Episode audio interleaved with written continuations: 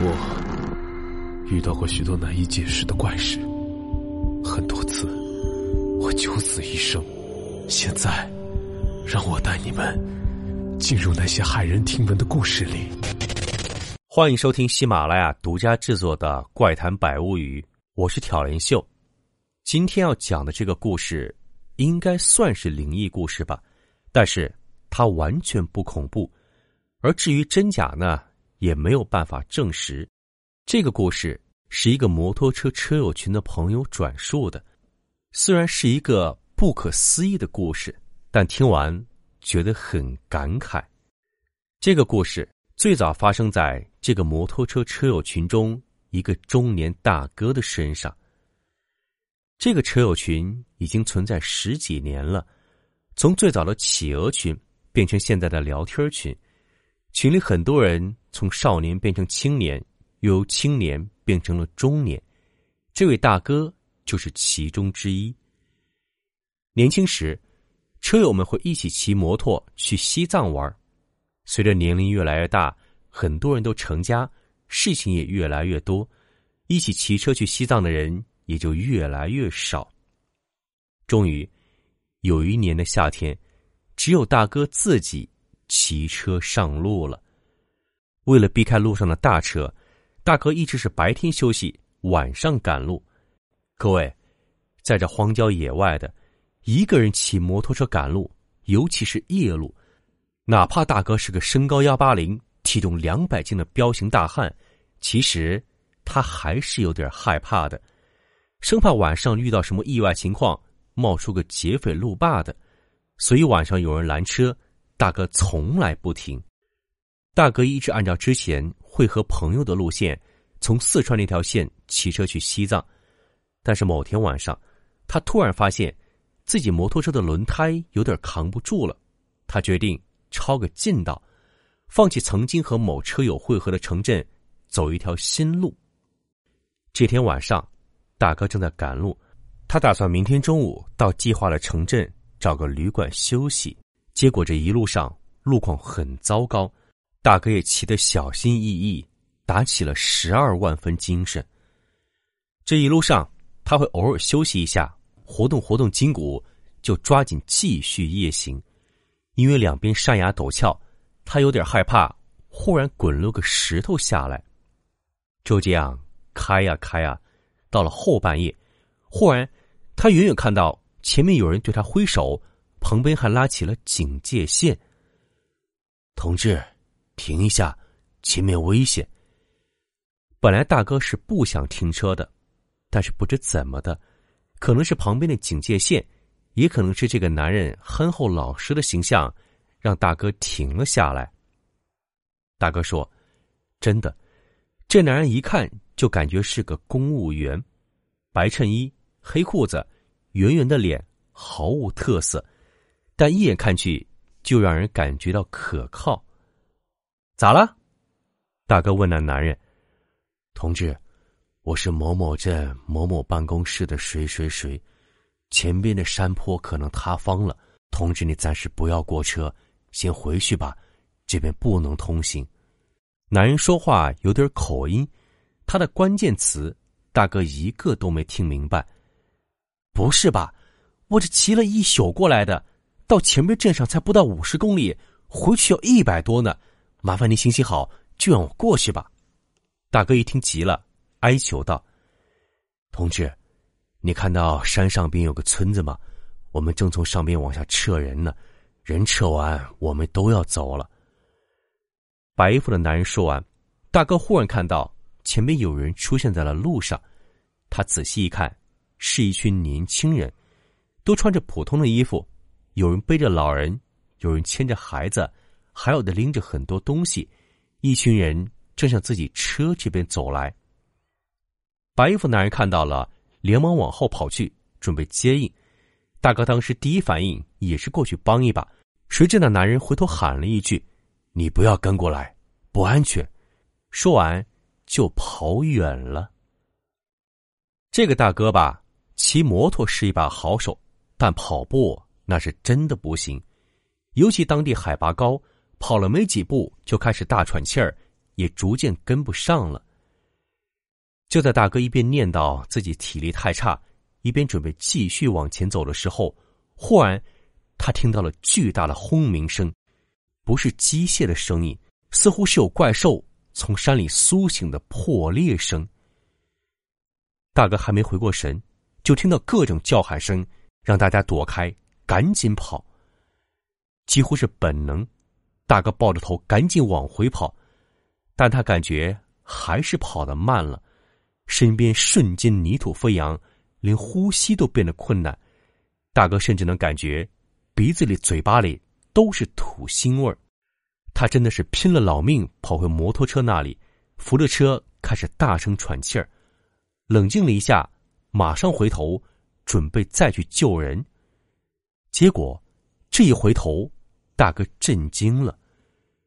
刚才的马路消失了，站在前面的白衣男人也消失了，甚至那一群男女老少都不见了。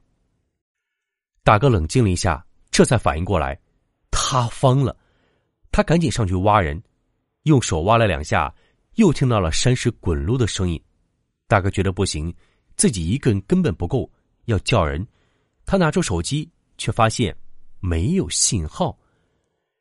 看看眼前惨烈的情况，大哥一咬牙，心一横，本想大声喊一句：“我去叫人，你们坚持一下。”他又害怕喊声会引发塌方，就什么也没说，骑着摩托就往来时的城镇赶。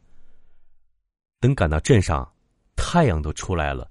大哥不顾疲惫，到处问路，找到了公安局，说明情况，让人赶紧出警营救。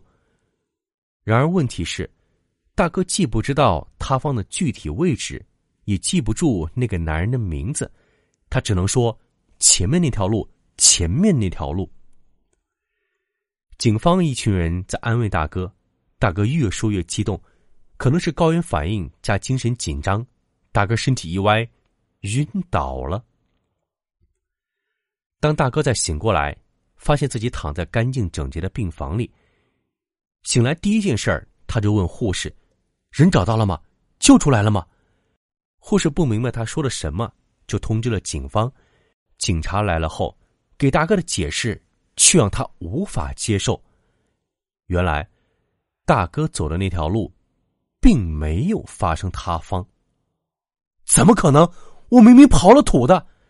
大哥吼道：“你看我手上、身上都是土啊！我挖了土的。”警察有点为难的互相看了一眼，说：“你身上确实都是土，但我们怀疑你是在骑行中摔倒了，所以，怎么可能？”大哥咆哮道：“真的有人被塌方压在下面了。”警方为了让大哥冷静，拿出了当天的报纸，说道：“如果真的有塌方，肯定会上报纸的。不信您看看手机，手机上也会有新闻的。”听到这儿。大哥冷静下来，开始翻看手机，没有，真的没有。大哥不信，以为是隐瞒了消息，决定自己看看。他结算了医药费，换了衣服，大白天就上路了。他一路按照昨天晚上的路线骑行，没有任何堵塞，而且两边的山体也看不出任何滑坡的痕迹。天黑的时候，大哥骑到了目的地小镇。找了个宾馆吃饭休息，决定以后都在白天赶路。在宾馆的餐厅里，大哥要了几瓶啤酒，盯着电视一动不动。看完新闻联播，又看了当地新闻，但是从头到尾没有看到任何山体滑坡的新闻。大哥拉住旅店老板，讲了自己昨天的经历。旅店老板听完没说话。倒了一杯白酒给大哥，他说：“朋友，没事儿，你别怕，那些不是人，但也不会伤害你。”大哥惊呆了，这这什么情况？老板说：“不止你一个人遇到过这个事情，别怕，那些人也不是坏人。”然后，老板给大哥讲了一个故事。